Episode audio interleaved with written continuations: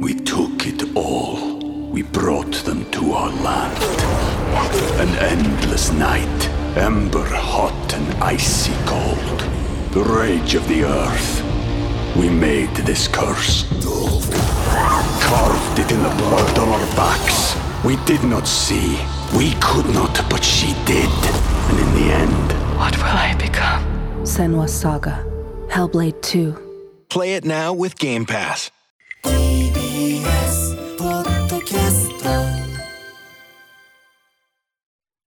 5月3日水曜日時刻は午後8時を過ぎました TBS ラジオ第6スタジオからお送りしているアフターシックスジャンクションパーソナリティは私ラップグループライムスター歌丸ですそしてはい。水曜パートナー、TBS アナウンサーの日々真央子です。さて、ここからは、聞けば世界がちょっと変わるといいな、というかもうちょっと変われな特集コーナー、変わるべき。なぜ変わらないのか？変わるでしょ。変わる 変わらねば変われよ。変われよ変われ冒というコーナーです。すいません。早速ですが今夜、えーこんなメールからご紹介しましょう。ラジオネームポテマキさんからいただいた。もう許してはおけない。私何度も言いましたよね。自販機の横に設置されているゴミ箱ありますよね。そのゴミ箱の口の部分にコーヒーカップがはまっている時ありますよね。ん？あれ？変だな。っておいおいおいおいこれじゃ次に捨てる人が捨てられないだろおかしいですよね。言い忘れましたが私は自販機の補充をしております。こういうマナーが著しく悪い捨てられ方は数週間に一度あります。This is もう許しておけない私何度も言いましたよね、ゴミ箱の口の部分が使い捨てのコーヒーカップで埋まってしまうと次に捨てる方がゴミを捨てられず周辺に捨ててしまう場合が多々あるのです。これでは衛生的にも視覚的にも非常によろしくない。これの何が悪質なのか。それは中身のゴミは大して溜まっていないパターンがあるからです。そうか。入り口に蓋だけしちゃってまだ捨てられるのに捨てられない。これでは地球を笑顔にするどころか反サステナブルになってしまいます。皆さんゴミの分別はきちっとやりましょうこれわかるわ。これほんといるよね。俺もね動線のあのあれですよ。ビールの買ってね、はいはいはい。で帰り道えーって。最近はこうあれですよ。オーディブルのあのちょっとあれ聞きながらですね。ちょっと後ほど歌丸分室でおすすめしますけど、オーディブルのあれ聞きながら「えー」っつってこうやって帰って、さあで捨てポイントがあるわけ。いつものその捨てポイントでさあ捨てるかっつったら「おい！ある。なんだよこれスタしかもさスタバね？スタバと得意げな面でスタバのぶら下げてきてさそれで入り口こうやって塞ぎやがって。てめえなんぞスタバ500年早いよこの野いや、郎っていう。ほんとか、スタバに謝れですよ。ほんとこれスタバもスタバさんは、うん。いやそうスタバスタバさんに謝る。に謝ってほしい。スタバさんは何も悪くないわけですよ、うんそうですよ。そういやもちろんスタバさんが悪いって言ってる。スタバさんに本当にさマナーが守れない人はスタバの門くぐっちゃいけないスのよ。タバとスタバとその自販機のポッカに謝れってことなのよ。本当に本当だってさ今画像見てますけども、うんこのあのなんつうんですか蓋のところでクッてこう止まってるわけじゃないですか、うんうんうんうんこのあと全体の30%残ってるという自分に対してうん。問わないのか、そうだね。残りの30%を入れない自分に対してお前は問わないのか？あとさこのさ入りきらなかった件みたいな？あぴったりはまった OK なんてさまさかそれで帰ってるわけじゃないでしょ？そのさなんていうの？入らなかったことは気にならないの？そのさだから要はさえあぴったりはめゲームだと思ってる？いやあそうか。あのあぴったりはまった。ぴったり！イエーぴったり。イエーイ！このこのために作られたおあつらい向きだバカか！お主はゴミ箱を知らないのか？ゴミ箱という機能を知らんのかと。ゴミ箱に謝ってほしい。まずねだからねそのそのじゃあ5億を譲ってそのだったら潰してなんとか入れる努力をすると。ただねただねこれあのそもそも分別ができてないから、プラスチックゴミを捨てちゃいけないっていうのは明白じゃないですか。でそいつだって多分ね自治体に怒られたくないコミュニティね言いづらくなりたくないね大家さんにあのあなたマナーが悪いんで出てってくださるこれ言われたくないからうちの周りじゃ分別ちゃんとしてるに決まってないこんなやつ。おい。おい。町はお前のみんなの町だろうが。そうですよ。ダメでしょそう。だから俺はわかる。これ本当これを見るたびになんかすごいね人類に絶望するよね。わかるわかる、うん。こんなやつがいるのか。こんなやつと同じ選挙権みたいな。思うもんね。ね地球が良くなるわけない。日本にパンクが根付かなかったわけだって。ウィークエンドシャンブルじゃないフレーズあるけど。本当にこれ。これは良くない。本当に良くないし、うん。良くない。良くないし良くない。良くないし良くないね。これはよくない。本当に。ありがとうございます。しかもねこの方はね自販機のね補充をされて補充のお仕事だだからこれを毎度毎度見なきゃいけない。視界に入れなきゃいけない。ストレス。ね。申し訳ない。本当に我々が快適に飲み物をどこでもゲットできるというね、これを裏のそういうのを阻害する。だからある意味こう流通を阻害するね、そういう行為でもあるわけこれは。あ二重三重だ地球にも優しくなければゴミも捨てられなければ補充にもあれを従って。なのでもうこれは本当にじゅもう憲法改正ってこのためかなと思いますよ本当ですよ、うん。罪人です。これをやった人は罪人です。ということでいきなりヒートアップしてまいりましもうた。本当にね。たまくるこんな感じをね続けていきたいと思います。今夜の特集はこちらです。リスナー投稿企画もう許してはおけない。私何度も言いましたよね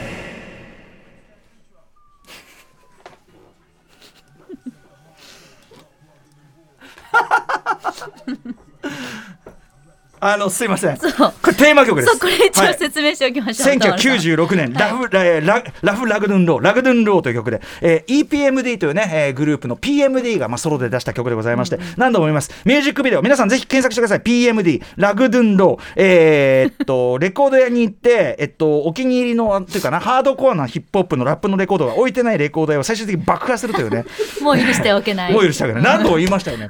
えそういう精神なんでレコード置いてないんですか？うまあ、その差別的な意識もあるんじゃないか、そういうようなことじゃないですか。ということでで、今年の2月1日にお送りして、大反響、社会問題を巻き起こしたこちらの投稿企画、もう許しておけない。私、何度も言いましたよね。通称、もうゆる。ね。はい、もう全然緩くはないんです、うん。こういう感じでまだ5分しか経ってないけどこのテンションでずっといきます。汗びっしょりはい 汗びっしょり。もういい加減このような状況は改善すべきとか何度も言ってきましたよねって言った。もう社会的制度あるいは社会的制度に見せかけたまま耳っちいようなまあ恨みつらみみたいなものをできるだけバイブスが悪くならない文面で送っていただくというものでそうなんですよ。心配されたのはすごいバイブス悪くなるんじゃないかと思いましたけど、なん。なそんなこと言ってる場合じゃないよね。バイブス悪いのそっちだもんだって。いやそうそう。えこれマジで正論そのススタバにそのあれをはめちゃってるさそいつのせいなんだからそうですよ。俺たちが悪いんじゃねえもん。こちらはもう取り締まってますからね。空気が悪くなったらそっちのせいだから。そうね。罪人ですからえーそっちってなんだっていうね、えー 前回のラストに私が思わず、えー日比さんがこんなに頭に血が上りやすい人だとは思わなかったと言ってしまったぐら あいえー N スタでは絶対に見られない日比さんのハイテンションが楽しめる企画でもございます。ということでテーマ曲、えーラッパー PMD さん1995年ですね。リリースした名曲「ラグドゥンロー」に乗せてお送りしたいと思います、はい。えーちなみに構成作家古川光さん。もう社会社会正義にうるさいという構成作家古川光さんです。はい、番組構成作家古川です。今回回も大量に、えーメールが届きました。やっぱりあれですか、ビジランテたちが隠れてましたか？あの街にいる自警団たちがね、自警団たちが。ご苦労様です、えーのろしを上げていてですね、メールボックスが爆発するかっていうぐらいの メールが今まさに日爆発。特に今日はすごい来てます、今日はすごい。ありがたい、やっぱりみんな世直し燃えるわけですどね。世直し。めめ迷惑。いやすごかったですうんよ。ただやっぱりあの前回もこれ言ったんですけど、リスナーさんのメールがですね、じゃあこれ漢字が悪いかっていうと決してそんなことはなくですね、あの皆さんちゃんとしたこう日常の中にあるちょっとした感じたでも確かにこれは嫌だよねっていうような怒りを皆さんこう見つけ出して、ええあの告発という形になっていますので、えー聞きづらは決して皆さんねこれお聞きの皆さん漢字悪くないと思いますので共。あそうですか感だと思いますよいやでもさっきの本当あれなんか本当に皆さんねあのプイッとねあこれにすればいいやってやってる人本当に反省してくださいマジで。まあその通りです。このこれだけの負のバイブスを生み出してるわけです。この負のバイブスがどんどん広がっていくとどうなるかっていうと、イリノイ州ハドゥンフィールドという街になるんです。ハロウィンザインド。ええこれハロハロウィン三部作です。あ負のバイブスが広がっていく街になりますこれは避けたいということでございます。前前回からの進歩というのをね見たいんですけども、やっぱり満員電車はいまだにちょっと私はまだあ許してない。あの、ま、ひ日比さんがこの間怒ってたのは満員電車に乗りました、はい。でちゃんと乗ったんだったらその空いてる空間を目指してその車両のその座席における中ほどの方に進むべきなのに入り口周辺でたまったままスマホを眺め。何が賢いミニボックスだってことですよ。お前の頭は賢くないだろみたいな感じ。本当に許せない。ちょっとちょっとりやすい。本当に許せない。まだなのよね。だからねねやっぱ渋滞もね今ね大変な方もいらっしゃると思うんですよ、渋滞に関してもやっぱり、うん。適切な車間距離をねずっと保ってれば起きないはずなんですよ構造上。詰めちゃうからそういうことになると。そうそうそう,、だからこっちは詰めてんのにね電車では詰めないってどういうことなんだということでね。車だとすぐ詰めるくせに電車だと詰め。ないでっていうかさなんなら俺が、ま、前から言ってますよ。俺が電車の隅っこにおとなしくね一番体積を取らない形で こうやって言うと、ね乗ってきたやつが俺の方を見もしないままこうやってスマホ見たままグーッつって、もうこれ目の前あるあるある。目の前20センチみたいな車内全部開いてんのよ。るある俺の目の前20センチみたいなとこ立ち上がる。なんなんでしょうねで俺が避けて俺が避けてその中ほどの方にわざわざ避けて移動してそしたらもともといたのにね。そしたらこうなんていうの？なんかあ開いたぐらいの感じでこうやってスッと生まれ上がっててめえはなんその物理物理法則のみでそのなんだな、まあ、物理法則じゃねえな。なんだわかんねえ。もう。見ろ。周りを見ろ。見ろ。そうあのシンプル。見ろ。そうそうね。あのスマホをいじるなとは言いませんがはいちゃんとその乗ったら周りの状況、あとそう。もっと言えばね先日ねやっぱりもう日本から失われてこの美徳が失われたからお年寄りに席を譲るというのはなくなったの。が結構なお年だったんです。もう明らかで結構辛そうだったのちょっと、なのでこれは私ですねあの妻と連携しまして、ええ。まあ、あの譲れみたいなオラ譲れみたいな前僕もやってましたけど、もうそういうこういかつい行為はさすがにやめとこうと思いましたが、開いたら先に自分のところで奥さんとかにこう取ってもらってであのこちら空いてますよっつって。国民栄誉賞ただ、ただど、ごめんなさい。ただね、これはやったところで座ら座っていただいてから、そこでつくづく思ったのは、この国はいけないよ、このままじゃ。それを見てる人が他にいるわけじゃない？でもね、見てないんですよ。スマホなんですよ、あいつらが。何を見てるんだい？じゃあうん何を見てるんだい？だからそんなことだから、そのすそのあれですよね、こうスマホスタバのカップをパコッと入れてよしとする。おバカおバカゴミ箱も知らないで。ゴミ箱の使い方も知らないで ここんなコーナーだっけ？大体こんな感じです 一個のメールに対して呪術なりに残っていくっていう感じですあのね、それで言うとね、そのパコがハマってがちなところで、私そのそれで思い出した。そのき僕のねぞ動線でよくありがちなコーナーコーナーなんですけど、スーパーのさ。カートがあるじゃん。で、カートの下の車があるでしょ？はいはいあれって要するにスーパーのところでで使ったらそこのところでガシャンって入れて、まあ、スーパーのその店舗内で収める、それを自分のてめえの駐車場のところまで持ってっちゃう人が後を絶たないんですよ。え？でだからそのもう店のその敷地の外側にでで出さんでその置きがちじゃないところにこういうここにカート持ってこないでくださいって書いてあるのにそれでも置くやつが後を絶たないんですよ。あだから誰かがやってるからやっちゃってもいいだろう的なモチベーションが多分そこにはある。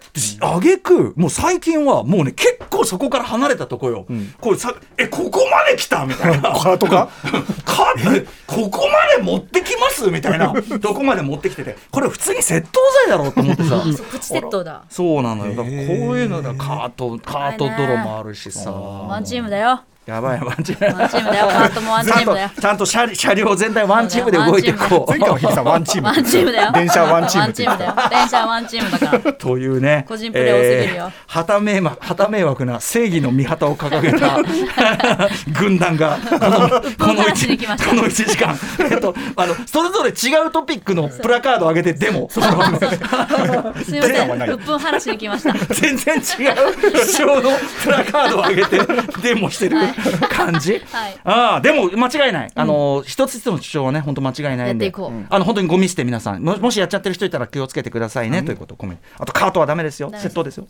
車両はちゃんと動いてください。中までね。動かして。ということでお知らせの後リスナーの皆さんから届いたもう許してはいけない。私何度も言いましたよね。ご紹介します。We took it all. We brought them to our land. An endless night, ember hot and icy cold. The rage of the earth. We made this curse. Carved it in the blood on our backs. We did not see.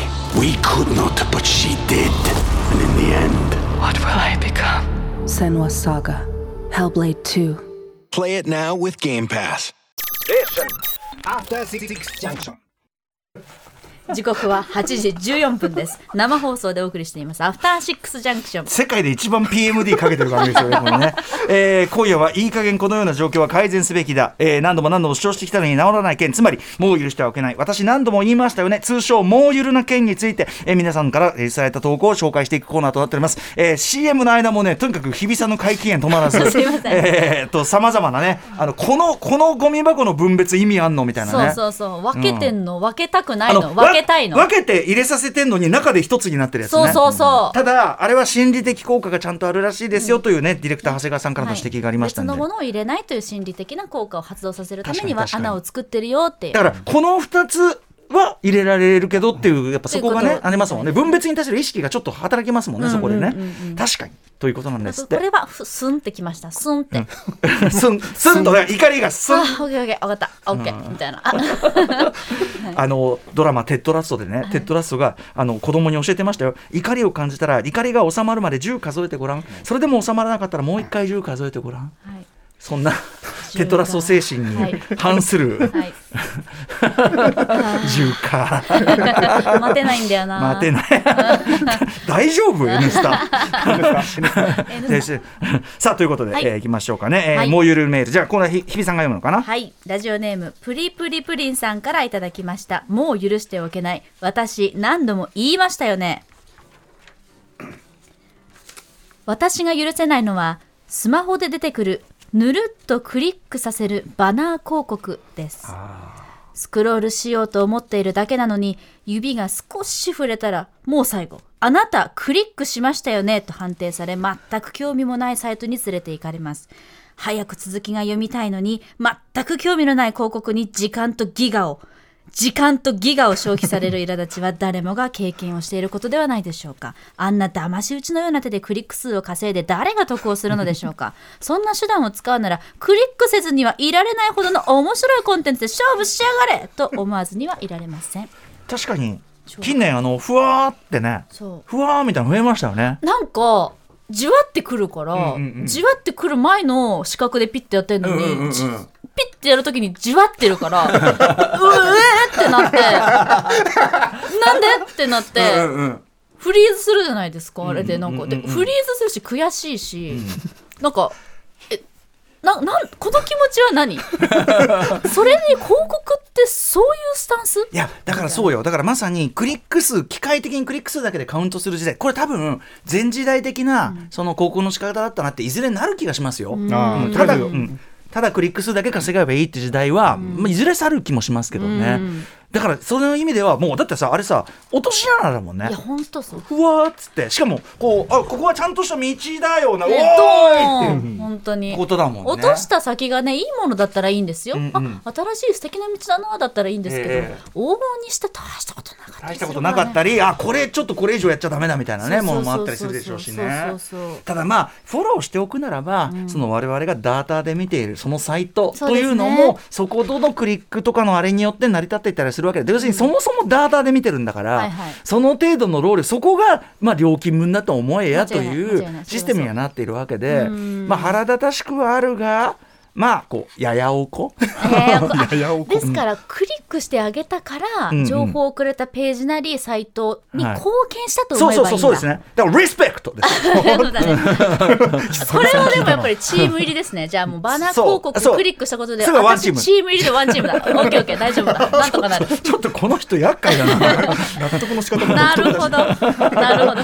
クリックしたことによって、あなたのお手間がかかったことによってワンチームになってるからいいと思います。確かにありがとうございますチームになってるからいいと思ういいと思います。ちょっと首絞めてマイクもないいけると思います。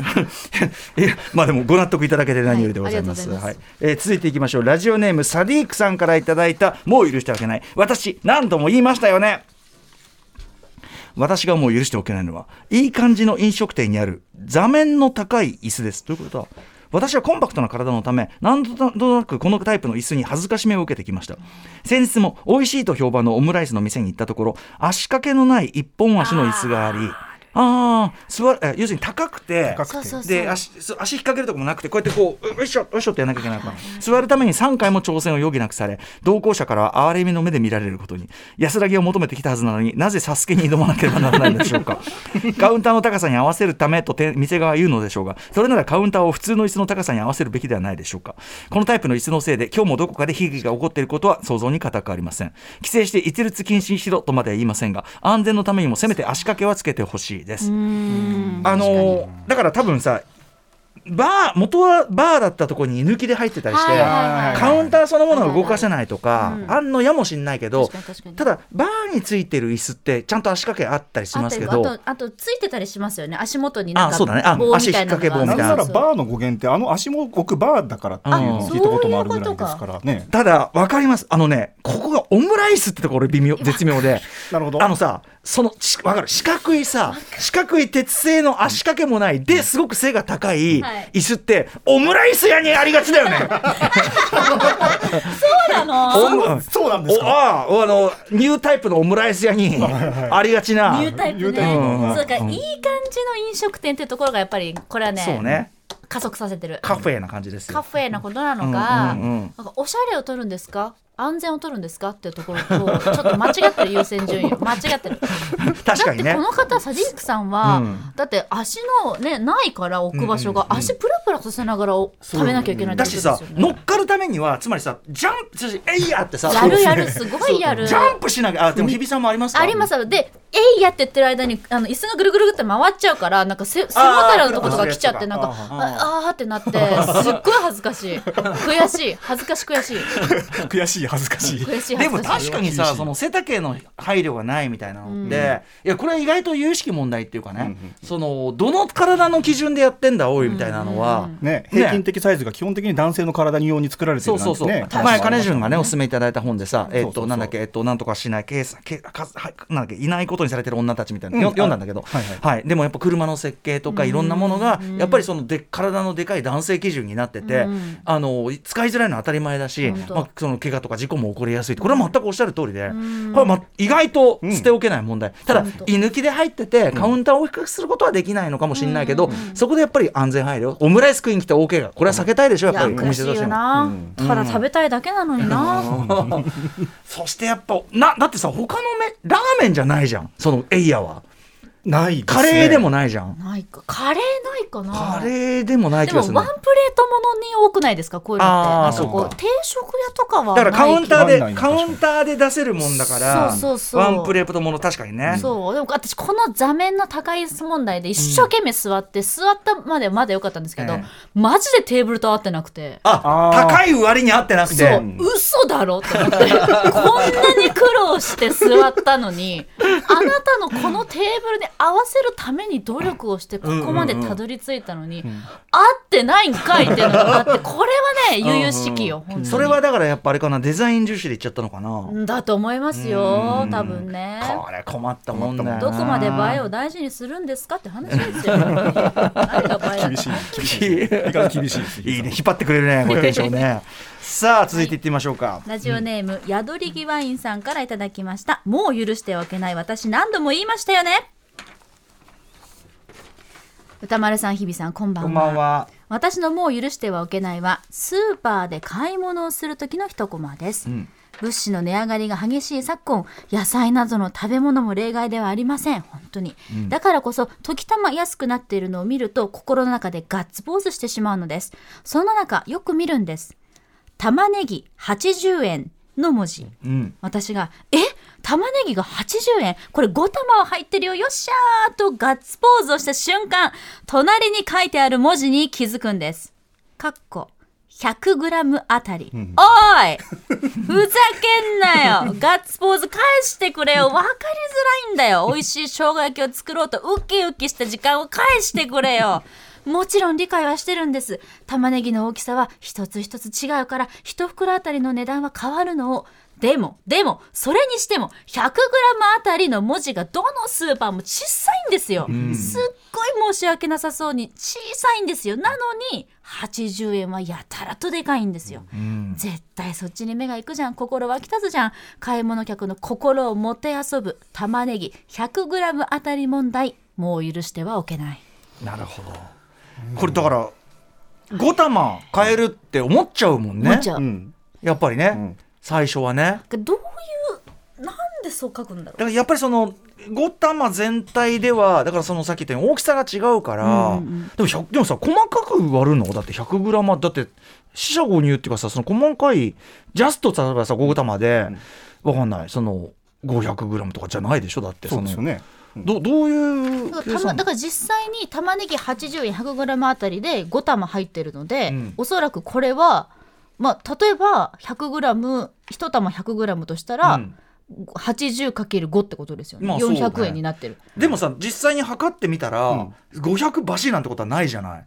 ちょっと多かったりちょっと少なかったりすると思うんですよ、うんうん。だからそれって何？そのなんか割り計算してくれるの？あそうそううですそうです。だから88円とかあそういうなるあなるんだう。んうんうん。あそうかそういうだからあお肉お肉的な量り売りになってるんだ、うんうんうん。あー多分ね。そういうことだと思いますよ。だからいやでもそのわざわざそんなことすんなや。だからに、まあ、肉的な感覚って考えると肉的なことですよね。確かにたださ肉はさそのさその状態でさ量り売りする時はさバラバラの状態であって、うん。取ってそのやってやるけどさ袋にもうさ5玉で入ってるものはさ、この5玉の何かだと思うじゃんやっぱさ。そうですね。でグラム単位っていうのがなかなか一瞬わからないかもしれないですよね。スーパーとかだともうさその例えば肉でパック分けで量り売りしてる時は、その一個一個よく見ると値段が違うとかさ、そういうのあるじゃでもなん。かないですか。100グラムあたりの値段が違うのにねだから容量が違うのに全部同じ価格のものもあるじゃないですか、うんうんうん。だからそのシシステムとスタイルがその日によって変わるじゃないですか、スーパーさんって、とか物とかね。そうそうそう。ね。ものによっても、うんうん。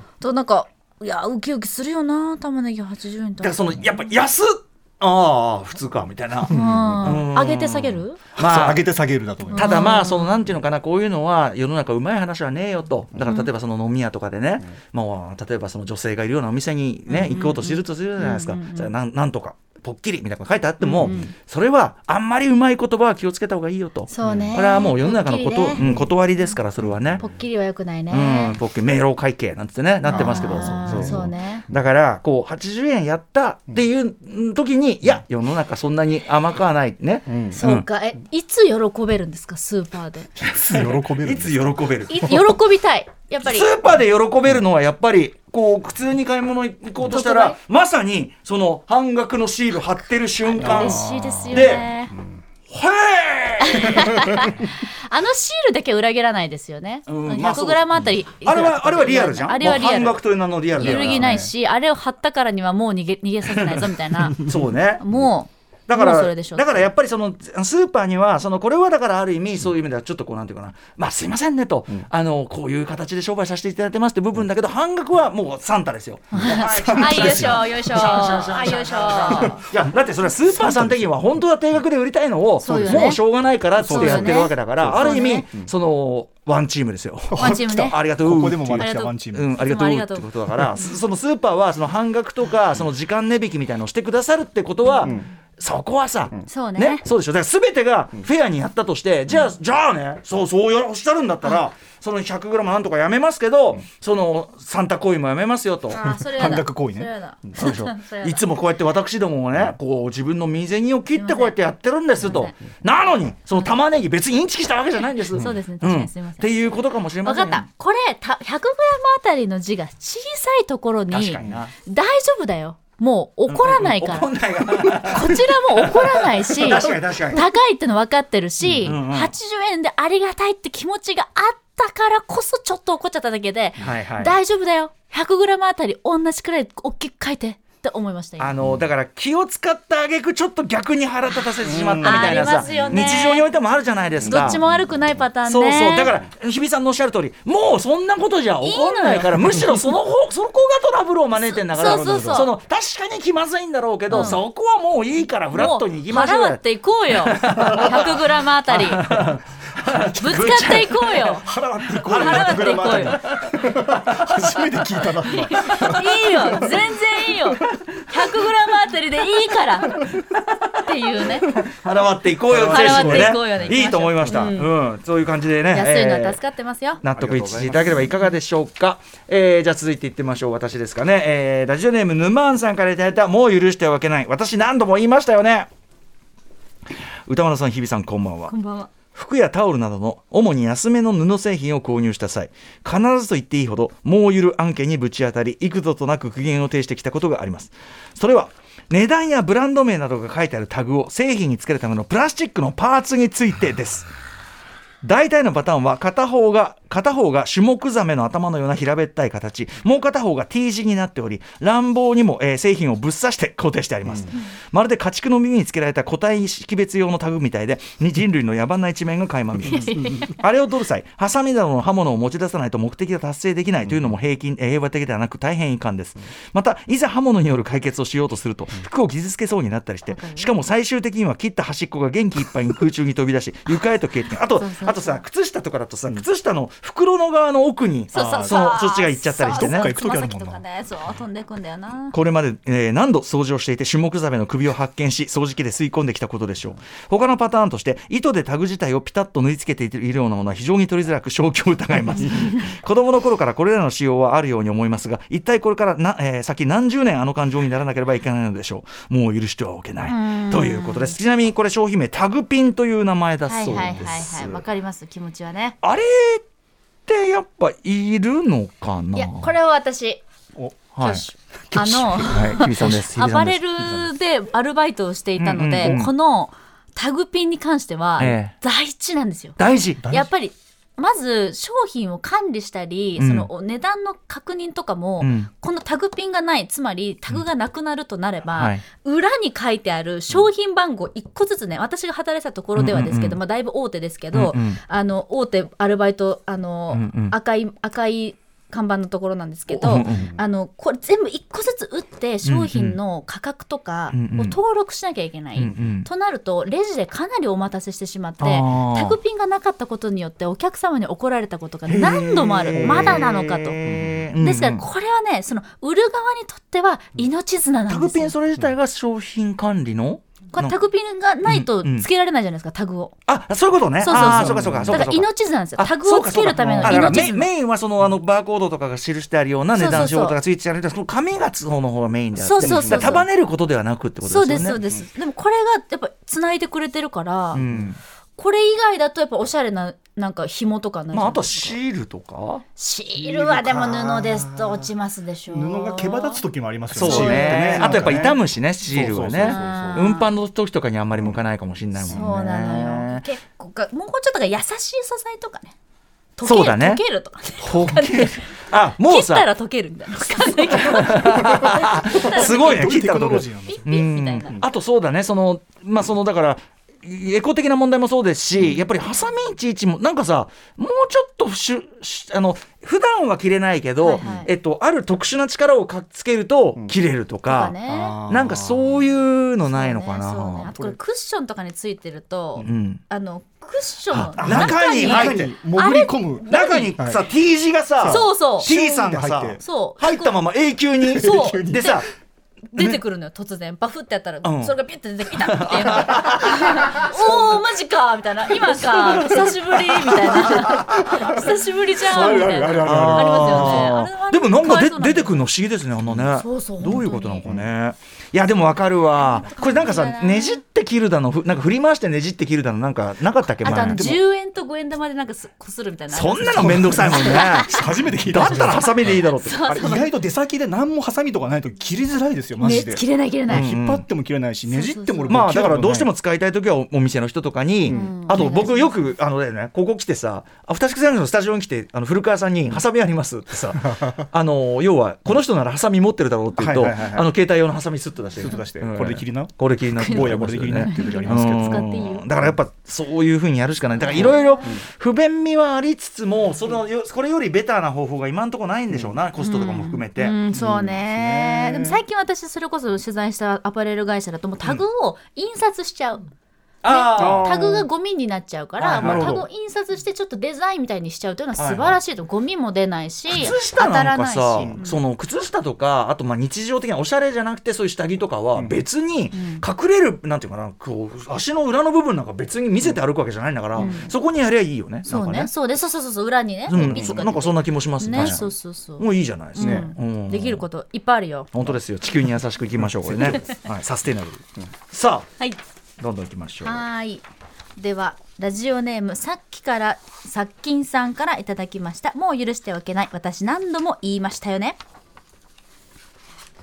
歌丸さん日比さんこんばんは。どうもこんばんは。私がこれ何度も言いましたよねと言いたいことをお送りします。それはコロナ前のこと。私は一人で良さげな焼き鳥屋さんに入りました先に頼んだビールが来てからおつまみの注文をし終わった後お通しですと出されたのは私が注文したのと同じ煮込み。さすがにお通しなので小鉢サイズ。でも一人ならこれでも十分な量。心の中で店員さんよなぜお通しも煮込みですよと言ってくれない？と思ったのも後の祭り。注文した煮込みもすぐ出されてしまい私のテーブルは煮込み祭り。なので私は言いたい。注文した品とお通しが一緒なら一言言ってくれ。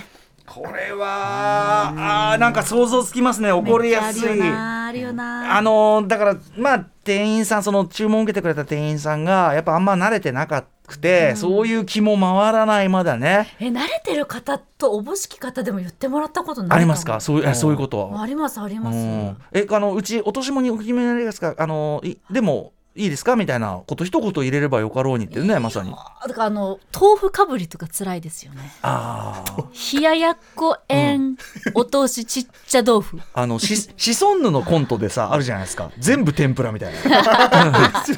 とにかくとにかく全部天ぷらなのよ。で最終的にあのどんどんどんどん天ぷらが出てきちゃうっていうネタがあるんだけどそれみたいな感じだよね。煮込みかでもさ煮込みはやだなでもさそもそもさお通しと同じメニューっていうかそのメニューにあるものと同じお通しを出すっていう時点で、うん。そ冷静に考えるとその時点で、えどういうこと？っていうかさえあとお通せてなくないですか？お通せ？お通せて、お通せてなくないですか？だって注文し終わった後にうん、お通えお通あしって確かにお通しっていいうのはそうだね。確かにお通しっていうのはそれをとその要するにつまみながらメニューを選ぶぐらいで。りなんかまあビールだけとりあえず来てお通し確かに確かでに。おつまみを頼むなりだからだからお通すものじゃないですか？お通すその本当のお通すお通す魂が、お通し魂があれば、こんなことは起きてないんですよ。要するに要するにまずはお腹空いてるでしょうから、急にお酒飲むのもなんなんでこれを入れててくださいなんていう、その本当のお通し魂があれば、あれ？このお客さんこの後同じものを食べちゃうよっていうそうことが気になったりするけどそんなこと思ってはいもうあもうこれはもうななんかどうお通し出すんでしょ？居酒屋ってのはさみたいな、うんなお通しでもういい、うん、これで同じ、うんぜどうせもう全部いっぱい作るんだから、もうこれ分けて出しゃいいんだよみたいな。あそうそうそうあるね、ある。まあまあまあしゃあないよ。大変だよ。わかるよ。でもさそのだからそのメインメニューにもあるものを出すからには、そこに対する意識はあってほしいんですよ。つまり可能性は常にね想定してほしいですよね。そのメインの方の煮込みを頼む人は絶対にこの時代になるわけじゃない、つまりその時点でそのそんなに煮込み食べたいかどうかっていうか。そうなんだよ確認すべき件じゃん。確かに確かにな。大事よ。親切な店になると一昔はね今だいぶそのデリーも世代変わってきたけど昔はデリーのその、ま、年配のマネージャーの方とかは、カシミール有名だからっつって、ど何が有名なんですか？っつってああうちはカシミールですね、じゃあカシミール。えっとあのカシミールはとても辛いのでなるほど。あの大丈夫です。ちゃんと言ってました。行き届いたサービス。配慮ととかあのなんかこう多少ちょっとこうあそこメインじゃないんだけどないきなり来てそれじゃないんだけどなって人には、あのうちの一番人気こっち。あの、ね、一番極端なのになるとやっぱりあそこですよねナイルレストランでね、はいはい。うん、ムルギーっつって。ムルギムルギっつって。うちはムルギーだよ、ね。大盛りとか えメニュー？メニュー？大体ムルギーだよ。ムルギー、うん、なるけど、だからその配慮がでムルギー来たら来たでさ、ほらちゃんと混ぜてとかさ、ね。やるのもあるけど、ね。前も言いましたこの番組でね、混ぜてを言わずに、言わ言われてないから混ぜないで食ってる人がいてあ Oh shit! もったいない もったいない Oh shit! Oh, God no. damn! Oh, no. God damn! ね。あーでもこれ私読み飛ばしあの見落としてたんですけどこれ良さげな焼き鳥屋さんだったんですよ、これはダメだえだから良さげな焼き鳥屋もだからよ良さげに見えたものももはや。そうてか良さげな焼き鳥屋の体にしててお通しを通せてないというのは、あだから雰囲気のみね。よくないわ確かに確かに。問だから題だわ急に厳しくなった。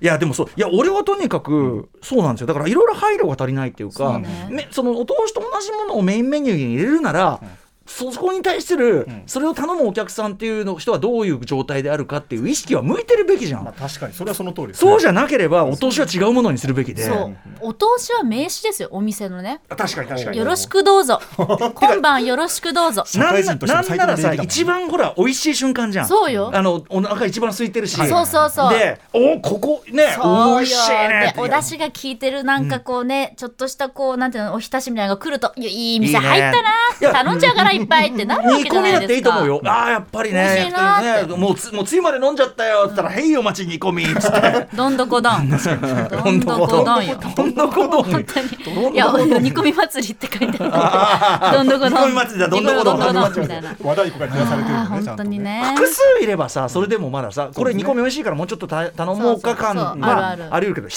人だから。通りはねまあねね。しかも十分な量だったからもう本当頼まなくてよかったんだわ。2個目悔しい、まあ、だから悔しい、まあ、いやだからあえて言えばあえて言えば店員さんが本当に慣れてなかったんだとそうですね。いう、うーん。はいはいはい、はいさっきまあ一人前一人前までのお通しはお野菜だったんですけどここからちょっと在庫が切れて突然煮込みにせざるを得なかった。したら断るでしょ。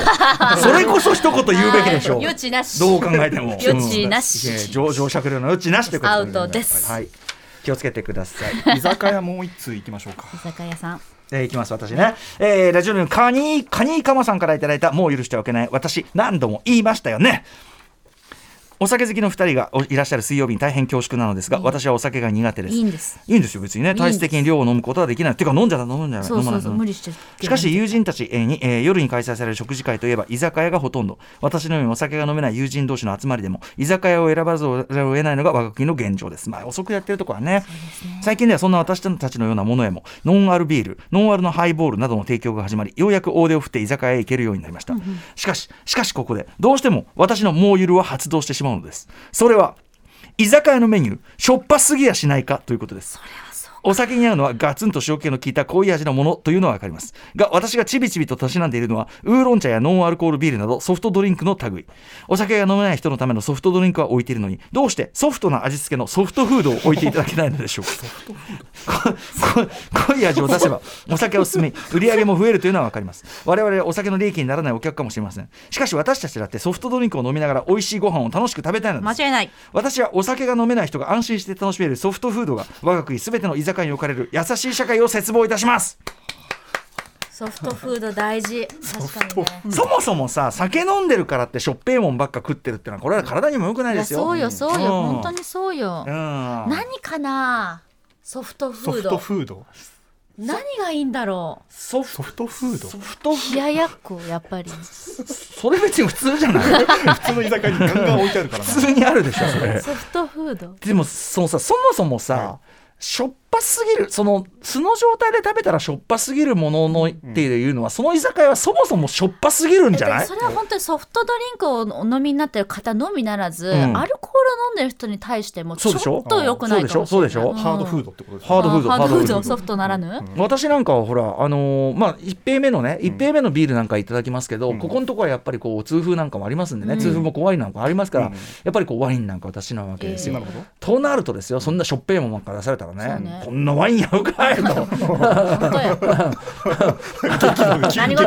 何事だ？うん、そもそもねこういうこともあります。だから僕は思うにそもそも居酒屋だからってしょっぱしょっぱくて結構でしょという考え方そのものを改めるべきではない居かと。酒屋側の問題であるということですか？そうですね。だから減塩メニューというか、例えばあのあそのもしくは逆？あの塩多めでみたいな。ああそうね。そっちでいいかも。ち。ベースを塩薄めにしといて濃くしたい人は乗せ乗せてくださいねとないんならその塩置いといて ででそのおい。塩塩気足りねえやつはこうガバガバ食って力士じゃん土俵入りじゃん。ガバガバさでお前そう塩入れすぎじゃねえのみたいなさそういうちょっと恥ずかしいかもね。でもそのそういう風にするべきなんじゃない？ベースは減塩でいくっていうか、うんいいいい。それがいい、それが健康のためにもね。とてもいいし。いいしさ。確かにハードすぎるんだじゃあ現状がね。そもそも論として、うん、そうだそうだ、うん。いやそれは大事だわ。たださそのさやっぱ酒のつまみとか酒酒そのものもそうだけどなんていうかな僕のちょっと持論ですよ、ん。ちょっとさ飲み込みづらいものがいいっていうかさわかります、うん。味に口に引っかかりが生じるものがいいっていうああそれはかそうですね。あるじゃない？噛むっていうことが酔いを促進させてるんですよ噛んだりとかあと苦味とか、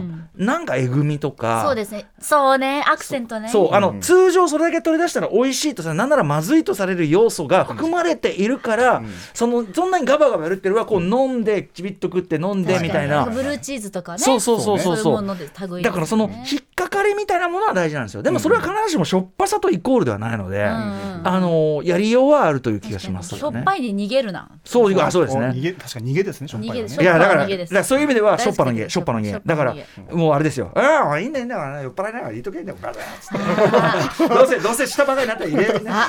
悪意がある居酒屋が多いなこの世には。歌丸さんこういているいうこういう発想はやめていただきたいということですよ、ね、戦うぞ戦うぞ。だからその味付けはさ別にだって調味料置いてんだからさ、うんしょっぱあの味薄いなと思ったら醤油でもかけりゃいいじゃんオリジをしてくださいよってことうんですね、そういう気がしますけどね。ということで、あのカニンカマさん、私のどもの提案はそちら、全体をソフトフード化するべき。ソフトフード主流でお願いします、お願いします。続いていってみましょう、はい、続いてラジオネーム透明ハサムさんからいただきました。もう許してはいけない私何度も言いましたよね。私が常日頃感じているもう許してはおけないはライブなどでのアンコールの拍手についてです。ライブのアンコールで声を出さずに拍手のみでリクエストの気持ちを伝えるということ多いですよね。あの拍手10年がそれより少し前くらいから徐々にスピードが速くなっていくスタイルが増えてきていて私はあれが気になって仕方ないんですうん。早くなってはまた元のリズムからやり直すというあのアンコールの拍手。寄せては返す。あの拍手の波が私は全くもって無駄だと思うんです。こっちがいくらリズムキープしていても勝手に速くなっていく拍手。ともすればこちらがずれてる感じにもなってしまっているのはマジ許すマジですよ。100歩譲ってあの拍手にそろそろ出てくるんじゃないかという期待感を持たせたいとしてもアンコールで一旦引っ込んだミュージシャンの皆さんは汗を拭いたり水分を取ったり物販の T シャツに着替えたりいろいろとやることがあってそんなにすぐは出てこないんだよ。確かにねアンコールアンコールという掛け声とともに拍手をしていたその昔にはそんなことはありませんでした。こんなことはありませんでしたし、ミュージシャンによっては今でもアンコールの拍手が早くならない系の方々もいらっしゃいます。拍手が早くならない系。アンコールの早くなる拍手本当にやめてほしいって私何度も言いましたよね。昔はアンコールアンコールみたいなとか確かにこうだんだん速くなる系でその波があって、ん。で大体ああいう時ってのは後ろでこっちはまあ大急ぎで着替えたりしてるわけですけど、うんうんうん。まあその舞台監督に当たるような人とかがまあしまあ自分たちで判断することもあるけど、いくつかの波を見てお待ってるんだ。そうあの要はもうもうだからその波系の時は波系の時、波系の時は、あもう次の山来るまで待ちましょうかみたいな時はあったりします。読んでんだ。読んでんだうん何を。読んでるけど確かに俺はやっぱりそのできるだけお待たせしたくないから、はい。大急ぎで着替えてすぐ出りゃいいじゃんって思うんだけど、だからその波系はやっぱりそのうん上がったとこっていう、いろんなこうご不便をおかけするというか。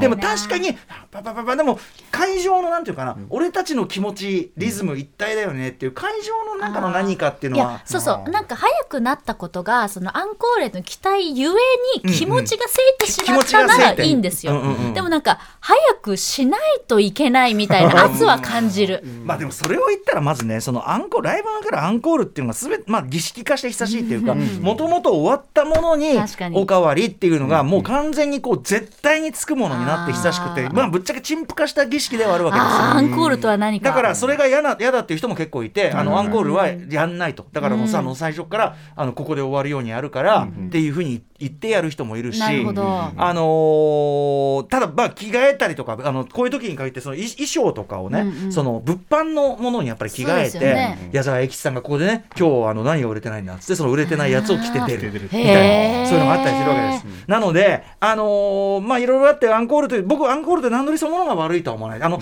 本編の構成には入れづらい曲をやるとかもあるんですよ。ね。ああなるほどなるほど本編の中は起承転結がちゃんとあったりするけど、そういう流れの中に入んないけど、まあ、あの最後にちょっと楽しくやろうよみたいな。やもちろんあった方がこちらとしても嬉しいですもんアそうンコールってやっぱり、でライムスターのライブだとそのいわゆるそのみんな今すごく多い速くなってく型、アンコールアンコールもあるしあとやっぱライムスターオリジナルでいうとあの「帰りたくない」の合唱。ブレックファストクラブっていう曲があって。あーなるほどなるほど。ただねただ「帰りたくない」みたいな「酔い続けたい」みたいなのを歌ってくれるんだけど、あのう歌だけにん。繰り返すのにも限界があるっていうか。もともと繰り返すように作ったメロじゃないから、うん。ちょっとその大変不自然なとこもある大変かなって言ったら嬉しいすごい。まああれはあれね仙台かなどっかから発祥なんだよね。へー。そうそうとかがあったりするんですけど、あ大阪かな？アンとかかコールのベストウェイをアーティストの方々ぜひ教えてもらいたいかも。これこれ欲しいとかまあでも恥ずかしいか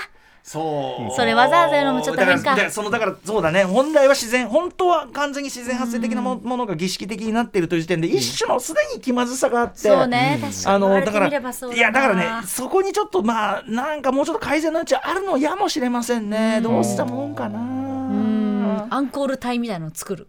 うん。アンコール専門演者ただお客としてはどうなの？そのさ、はい。あのーパチパチなしでね、はい。どうせやるに決まってんだから、その間静かに待ってるのもおかしいよね。やっぱ。それはなんか思いは伝えたいんですよ。そうですよね。アンコール待ってるよっていうのは、でも確かにその、あの、早く、だからさ、空気読んじゃうんですよ、そのアンコールの拍手って。すごい、どうする？早くする？このままでいくはいはい。どうする？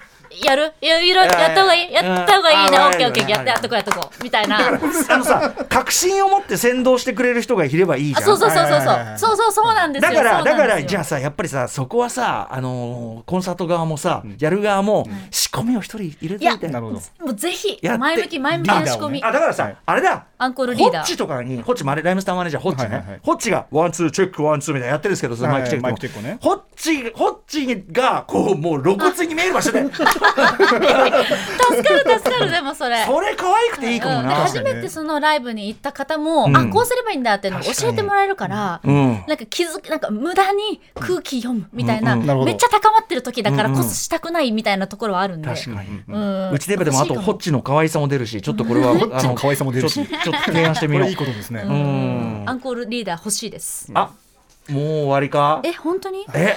大丈夫か？ちょっとまだまだ世の中はちょっとあれじゃない？正せてないんじゃない？え？ちょっと。正すのは目的がそもそもなかった気もするんですえ？え？ーゴールなんかちょっとと優先度が高いの？ないの？ちょっとないの。あじゃあじゃあその間に一個言っていいですか？ゴールデンウィークのゴールドっていう名称にちょっと納得いってなくてうん。もともとラジオのあの聴取率がこの連休だと上がるからゴール黄金週間って言ってそれままゴールデンウィーク映画の興行のねでなってるって言うんですけど、なんかゴールデンウィークっていう勝手に言われると、その語源を知らないと、なんかこちらが普通に働いてるとゴールデンじゃない気持ちになってきちゃってなんかちょっと悲しい。で9月の休みシルバーっていうじゃないですか。えシルバシルバーって言うとなんかお年寄りみたいな感じだもんね。ゴールデンの次格落ちシルバー？格落ちみたいなゴー。ルデンウィークはでも多分そのもともと映画興行のね話だけど、ゴールデンウィークと呼ばれるところで儲かる業種の人側の観点ですから。そうですよ確かねだからお俺らにとってはもうもうザックザック大金黄金小判がザックザクっていう気持ちで我々だからはお金を落とす側なんで、うん。ゴールデンを落とすウィークなんですよ。ああそうねそうね。ね、ゴールデンを落とす。日本各地でゴールデンを落としてくださいという。ゴールデン回収ウィーク。ゴールデンそう、ゴールデンそうだねゴールデン消費回収ウィーク、ゴールデンっていう言葉のイメージが休んでる人が楽しそうでゴールデンみたいにちょっとひねくれちゃって思っちゃってなんかまあ普通 普通に過ごしてるだけなのになみたいな。そう気持ねちになってもじもじしちゃったんですよね。だからそれはだからゴーで対がシルバーだからなおなおさらなんかちょっとシルバーか。だからゴールデンウィークとはいえだ一部一部の人に限の、ね、限るみたいな。一部一部諸説あります。一部の夏休み諸説あるとかさ、うん、感じか夏じゃないし。なあえ？あいい加減落ち着けってさ。あうん。10秒ね。我慢して。そうですね。人生上の。テッドラストイズムでございます。アンガーマネジメント。いかがだったでしょうか？皆さんあのもう許しておけない私何度も言いましたよね。皆さんまだまだ怒り収まらないと思いますんでね。好評であれば今日まだ初回できてないのもあるんですもんね、えー、しこたまありますので、ね、しこたま。えーこれまたやじゃあすりましょうね。ぐに第3弾、第4弾と会期限を上げていきたいと思いますんでね。ありがとうございます。うん、ということで皆さんね、はい。あの新たな社会の,、怒りねこれをたぎ出して、はい。あの日々穏やかに穏やかに。いただければと思います。頑張ろう。以上リスナー投稿企画「もう許してはいけない。私何度も言いましたよね」でした。そして明日のこの時間はジャズ評論家の凪良光隆さんによる令和の今盛り上がり再び盛り上がりを見せるジャズ喫茶最前線特集。私ジャズ喫茶行ったことないんで、ジャズ喫茶行った時のマナーから聞かないといけない。なるほど。そうしないともう何度も言いましたよねって なりますんでね。After Six Junction.